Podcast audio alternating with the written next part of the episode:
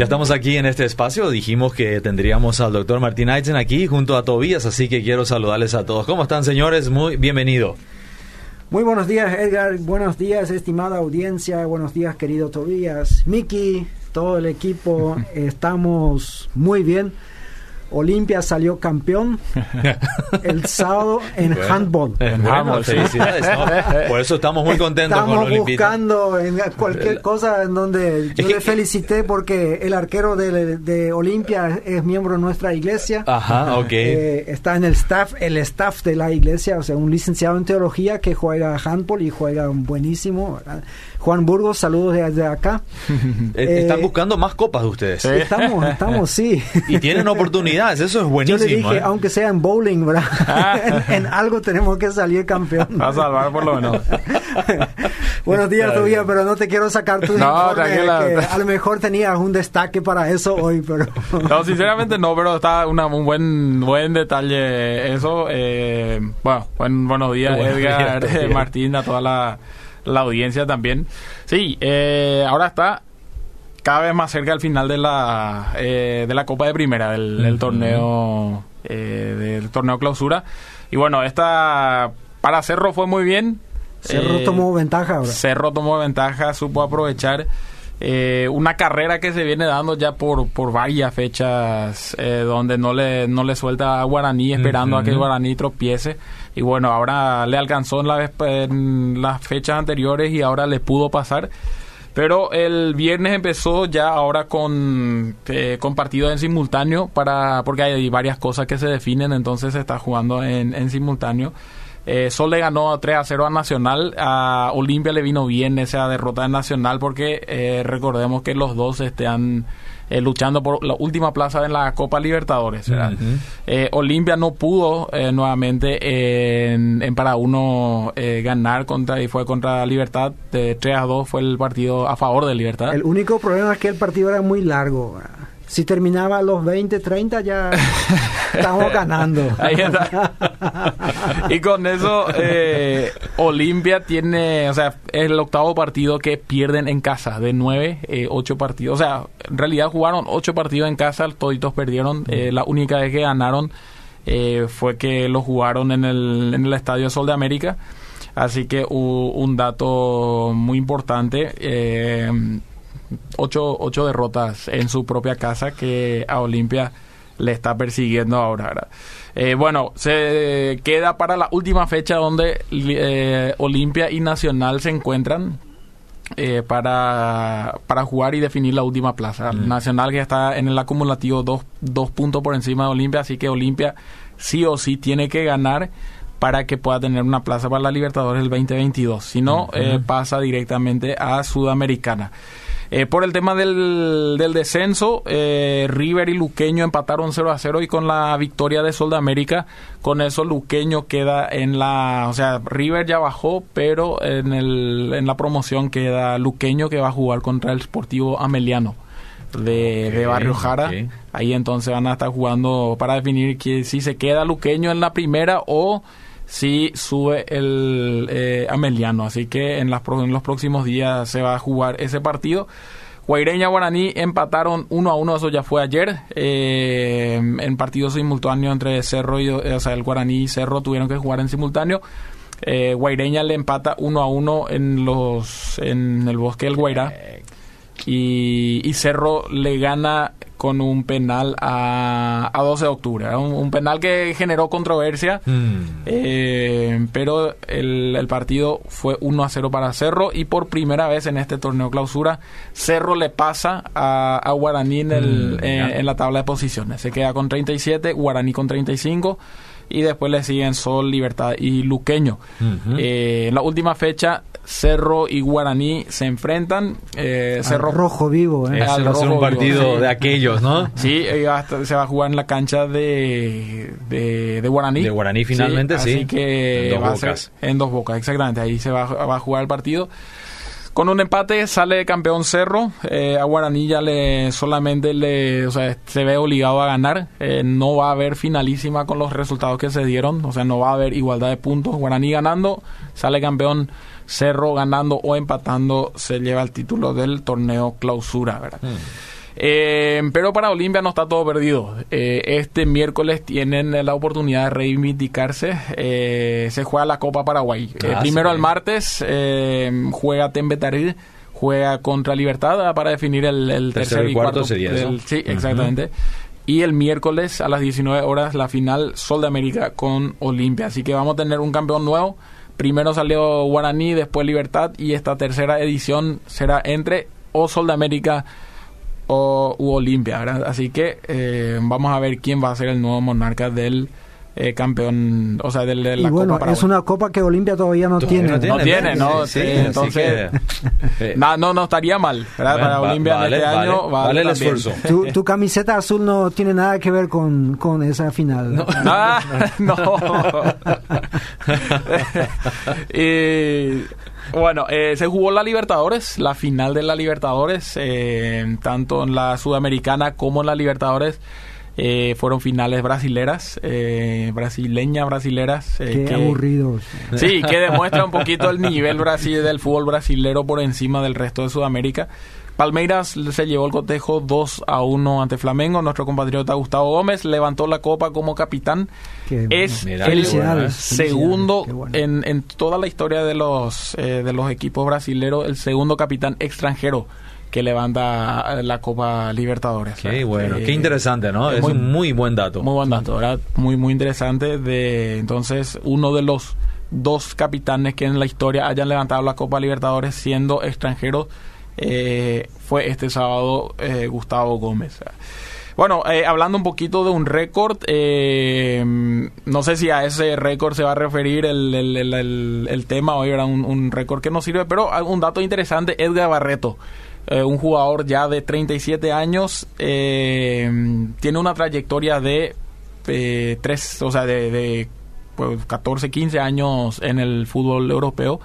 Vi- salió de Cerro, se fue al NEC Nimega, que es de, de Holanda, y de ahí se fue a jugar por, por 13 años, jugó en, en Italia. Volvió y marcó nuevamente un gol para su equipo NEC eh, Nimega.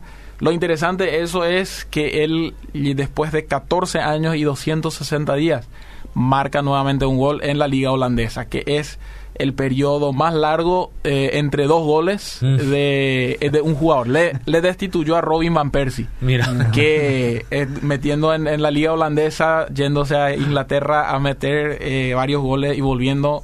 Eh, bueno, ahora se destitu- le destituyó justamente al mítico Robin Van Persie. Así Me- que me estás diciendo un récord por el mayor distanciamiento en tiempo entre un gol y otro. Exactamente, entre dos goles en la liga holandesa, ¿verdad? Y lo tiene Edgar Barreto que muestra un poquito la longevidad en el en Europa de Mm, este señor. de los ¿verdad? juegos, sí, también de un jugador, ¿no? De un jugador que a los 37 años sigue jugando eh, en, la, en, en Europa, ¿verdad?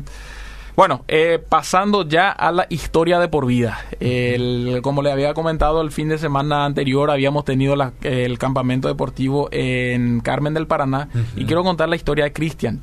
Cristian es un chico de 13 años que por primera vez participó en un campamento cristiano organizado por una iglesia. Y Cristian, para decirlo de una manera, fue regalado por sus padres a sus tíos. Mm. Es decir, Cristian eh, creció con sus tíos, nunca le conoció a sus padres eh, biológicos, ni al papá, ni a la mamá. Y bueno, eh, a los 30, 13 años vos venís entonces con esa, con esa carga de saber de que, bueno, mis padres nunca me quisieron.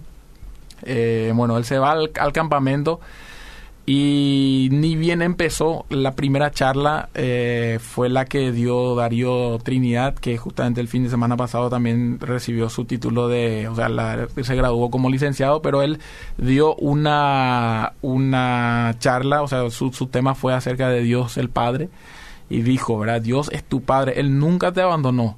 Siempre estuvo a tu lado en las buenas y en las malas. Él es un padre que ama a sus hijos y que desea abrazarte con un amor eterno. Esas palabras para Cristian entraron, penetraron como una flecha eh, justo en la herida que tuvo ya durante toda su vida. No pudo, no se aguantó, salió llorando, no, no, no aguantó en el momento y, y lloró, lloró. eh, y pudo recibir en ese campamento, pudo recibir ese amor de padre él eh, después cuenta que en la madrugada él no pudo dormir y salió afuera y la luna estaba con una luna llena y ellos tenían una tipografía eh, con las letras de Jesús eh, en, la cancha. Entonces él saca la foto y, muestra de que eso es lo que para él ahora representa a Jesús, siendo esa luz en su vida, ¿verdad? Que tanto tiempo le estuvo buscando. Entonces, una de las historias, ¿verdad? Que pudimos experimentar en ese campamento, eh, que fue la de Cristian, que encontró el amor de, de, padre en un campamento deportivo en Carmen del Paraná. Así que eh, con eso, profe, ya te, te dejo el, el espacio para hablarnos del récord que nos sirve. Muchas gracias, Tobías. Bueno, este récord de Edgar Barreto me parece no sé si le sirve de algo, si recibe algún pago o una plaqueta o lo que sea, pero por lo menos puede decir, bueno, yo fui el jugador. En la historia Sí, por lo menos estará. Y lo, interesante, perdón, ahí él Sí. se fue a festejar su gol con su hijo, que fue pasapelotas de su de- del, del, del club. O sea, significa que está jugando ahí en las inferiores y fue pasapelota. Entonces, lo primero, en vez de festejar con sus compañeros, se va a festejar con su hijo de 15 años. el gol. qué lindo, qué lindo. Lindo. Yo cuando jugué mi último partido, no voy a decir la edad que tenía, ¿verdad? Pero Para no marcar un- récord tampoco, ¿no? Es que yo le quería entregar mi camiseta a mi hijo, o sea, yo le dije, si el último partido marco un gol, salgo de ahí mismo porque era un torneo así de fútbol 5 donde se pueden hacer muchos cambios, ¿verdad? Sí. Y te, te entrego mi camiseta y justo esta vez no vino mi hijo al. O sea, yo mismo no pensé que iba a hacer un gol en mis últimos partidos. Yo después dije, todo salió bien, pero vos no estuviste. Y bueno, me dijo que yo disculpas y todo. Pero bueno. Eh, hay, hay muchos récords que no tienen mucha importancia. Por ejemplo, eh, ¿vos sabés quién es la persona que más panchos se puede comer en 10 minutos? Chuf, ni idea, pero no- Bueno, te cuento. Se llama. Joe Chestnut. mira. Y este año, el 4 de julio, eh, que es el día en donde se celebra ese campeonato todos los, días, todos los años, Ujú. ¿ah? él rompió su propio récord que había establecido anteriormente, comiéndose 76 panchos con pan, o sea, no es sí, el sí, pancho sí, nomás, no, no, el- es solo el, completo, chorizo, es el sí. completo. Eh, en 10 minutos. 76. Eh, o sea, el promedio es 7,6 cada minuto. Tiene una Eh, impresionante. Sí, sí, eh, terrible. O sea, yo no sé si puedo comer más que cuatro horas en, en una hora, lo que sea, pero... Lo he visto en películas eso, e- ese juego, ese, ese campeonato, pero nunca me imaginé que podría ser tan real eso. Sí, te- eh, por eso yo digo, bueno, él tiene ese título, pero ¿qué más le sirve? o sea, lo único que le va a traer algunos problemas biológicos Y seguramente sí. en algún momento. Y que no le Y- inviten a ninguna fiesta también. ¿no? Eh, por eso, seguramente hay una, un montón de, esta, de estos récords Mm. ahí afuera. eh, a mí me gustan las estadísticas y por eso de vez en cuando compro el libro de los récords, Sí, de, libro buenísimo Guinness, de los récords. o sea que Uno dice, ¿y para qué? Bueno, parece que la gente está buscando dónde puedo hacer algo que nadie ha hecho antes. Eh, creo, bueno, acá obviamente quien tiene la chipa más grande se hizo en Paraguay, ¿verdad? Mm, sí, sí. Entonces, eh, si en otros países no se come luego eso, somos campeones en eso. Eh, en cuanto a los gobiernos, en Estados Unidos el gobierno más largo fue de Franklin Delano Roosevelt, que era de Ujú. 12 años. Después se cambió el sistema, o sea, el reglamento, y hoy en día los gobiernos pueden tener hasta 8 años, o sea, dos, Dos- términos dos consecutivos eh, de 4 años, y eso ya, ya es ya, con eso. Hasta ahí llegó. En Alemania, ahora hace poco se hubo un cambio de gobierno. La canciller Angela Merkel dejó después de 16 años y algo. Y creo que ella está más o menos empatada con el Helmut Kohl, que también estuvo como 16 años, lo más largo.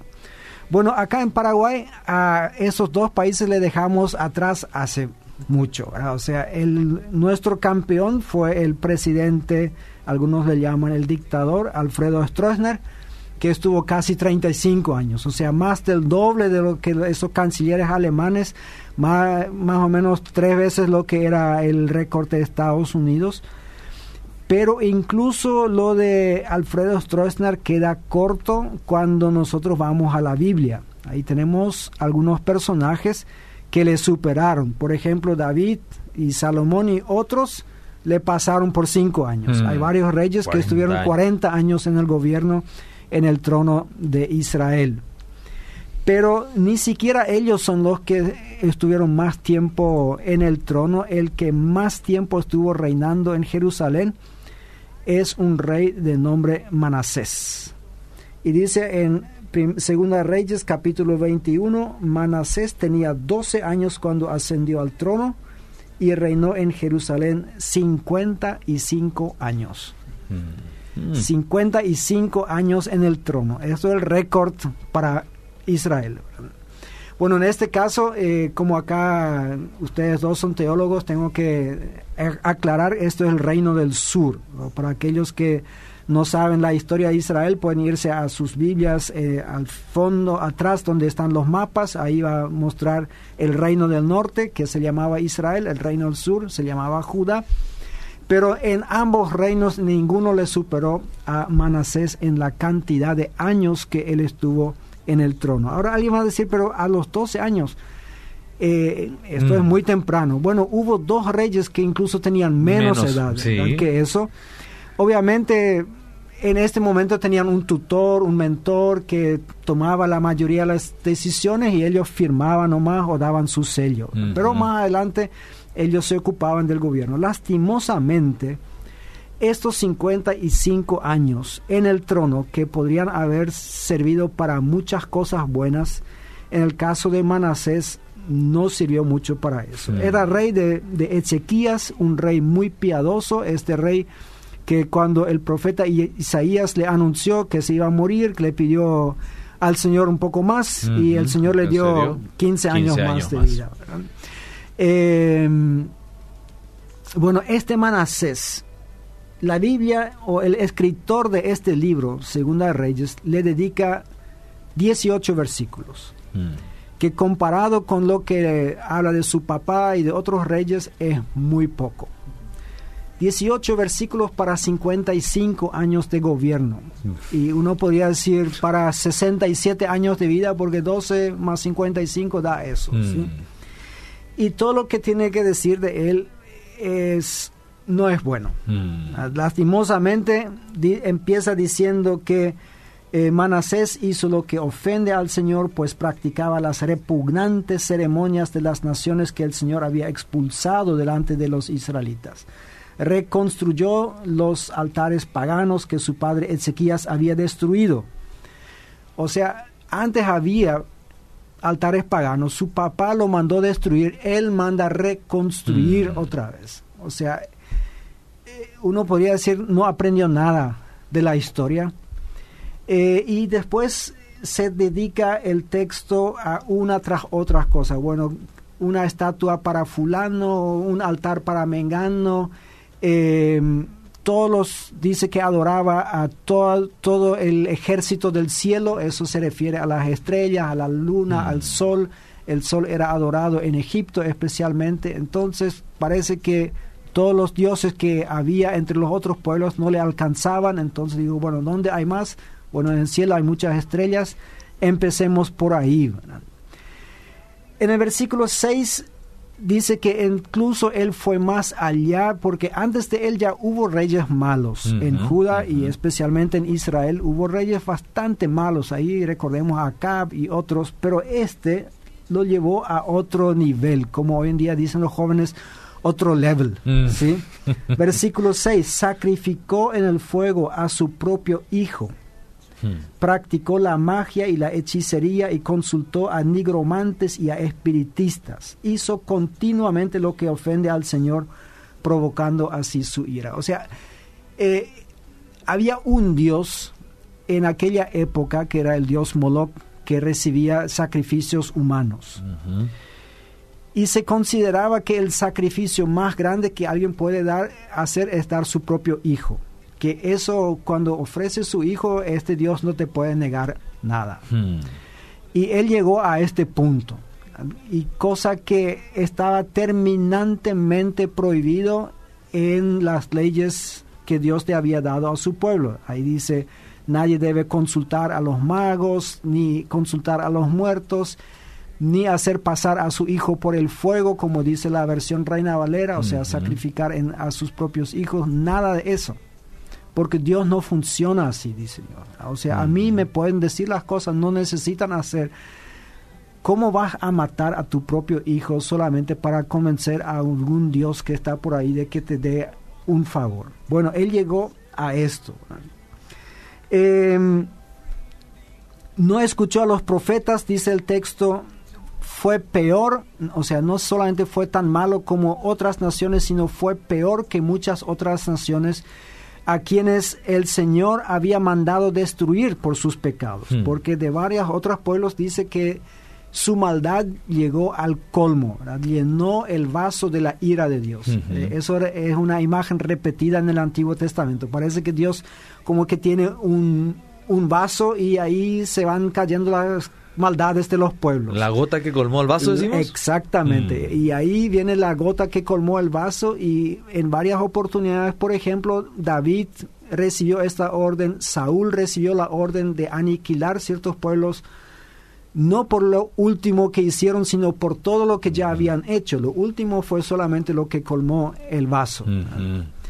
Y ahí dice, o sea, yo les mando castigar estos pueblos, pero después viene acá este rey que hace peor que todos los otros, los que estuvieron ahí. Aparentemente el Señor le envió profetas y todas sus palabras cayeron en saco roto, en oídos tapados, ahí sordos, no le hizo caso a nada. Y ahí el Señor pronuncia juicio sobre él. Dice a partir del versículo 10, por lo tanto el Señor dijo por medio de sus siervos los profetas, como Manasés, rey de Judá, ha practicado estas repugnantes ceremonias, etcétera, etcétera, entonces abandonaré al resto de mi heredad, entregando a mi pueblo en manos de sus enemigos que lo saquearán y lo despojarán Hmm. cosa que sucedió no mucho tiempo después. O sea, es una profecía que ya se cumplió en el tiempo, lastimosamente lo tuvo que vivir el pueblo de Israel. En los versículos siguientes, ahí dice, eh, en el versículo 16, por ejemplo, además del pecado que hizo cometer a Judá, o sea, parece que no le alcanzó ofender a Dios, dice, haciendo... eh, Haciendo así lo que ofende al Señor, Manasés derramó tanta sangre inocente que inundó a Jerusalén de un extremo a otro. Uf. O sea, esto no solamente era una persona que no tenía ningún respeto por Dios, eh, no tenía ningún respeto por su prójimo, parece que con saña estaba matando a la gente solamente para demostrar el poder que él tenía. Y bueno, termina así en dice los demás acontecimientos del reinado de Manasés, como siempre, están escritos en tal libro. O sea, hizo más que eso, Mm. dice, ¿eh? pero no vale la pena incluirlo acá. Lo que hizo no vale la pena. Y después dice que murió y se le enterró en el jardín de su casa. A varios otros reyes se les hizo una gran fogata de honor. Eso leemos antes. A este, bueno, como nosotros hoy en día la mascota, ¿verdad? En el Mm. patio de la casa, del fondo, seguramente su patio era un poco más grande que el mío y que el tuyo, pero bueno, ahí es donde le enterraron a él. ¿Qué podemos aprender de este personaje o de esta historia? En primer lugar, tener un padre piadoso no es suficiente, ni es garantía de que el hijo también salga piadoso. En el caso tuyo, funcionó muy bien. Hmm. Tu papá, a quien le conozco, fue y sigue siendo un hombre piadoso porque está con vida, que por la edad nomás a veces me manda mensajes equivocados, ¿verdad? pero Sí, ocurre, sucede, alguna sucede. sucede también a nosotros que tenemos un poco menos edad, pero tiene un hijo piadoso y yo deseo que tus hijos sean piadosos también como son su padre y su abuelo. Pero en este caso, Ezequías de Ezequías dice que después de David no hubo otro rey como él, tan dedicado al Señor. Y tiene un hijo como este, el que estamos hablando acá, Manasés. Así que esas cosas siempre han sucedido, suceden hasta el día de hoy. Eh, cuando un pastor tiene un hijo que no camina en sus pisadas, la gente pregunta, bueno, ¿qué habrá hecho mal? Bueno, la Biblia no nos da respuestas a eso. Simplemente dice, ahí tuvo un padre piadoso y acá hay un hijo que es todo lo contrario de lo que es su papá. No, no sabemos qué es lo que pasó ahí. La Biblia no nos explica. En segundo lugar, segunda lección, tener mucho tiempo para hacer bien las cosas tampoco es suficiente. Hmm.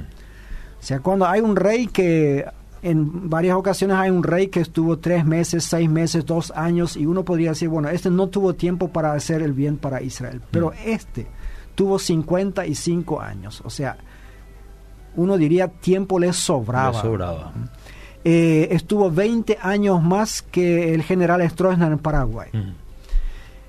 Eso sería para quienes quieren ubicarse en nuestros tiempos como si Stroessner hubiese estado hasta el 2009, en vez del 89, en donde fue derrocado.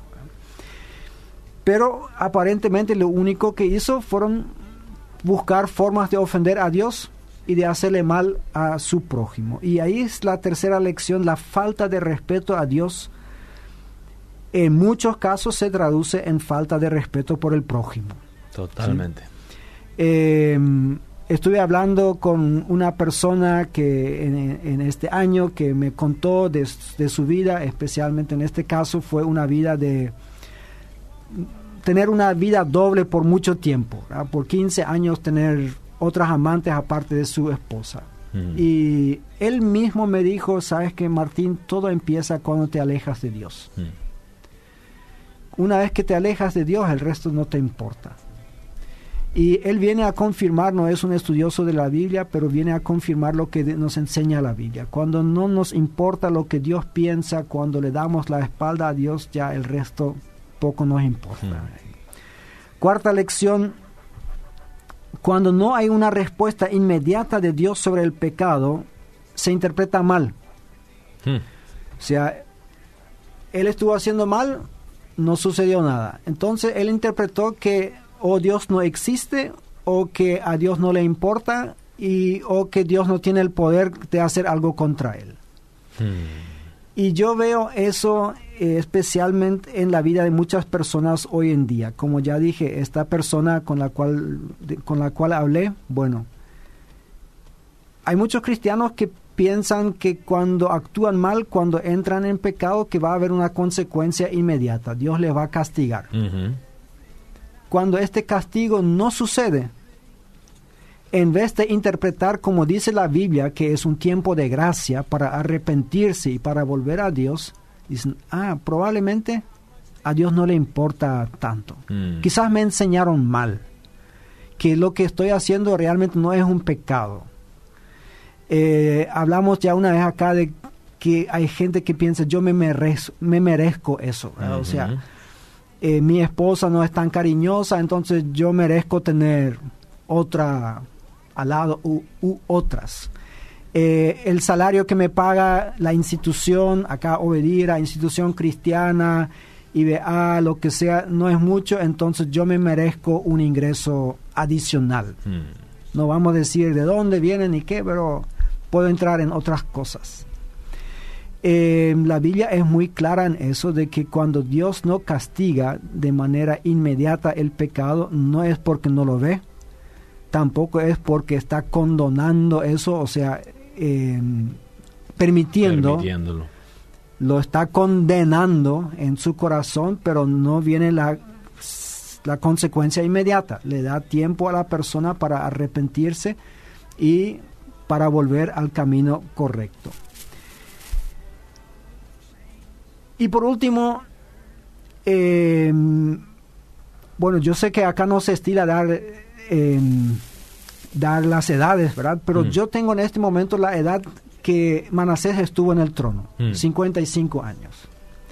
Si tu vida de gobierno, 55 años, o tu vida de trabajo, más tu vida, el resto de tu vida, se puede resumir en 18 versículos. Mm.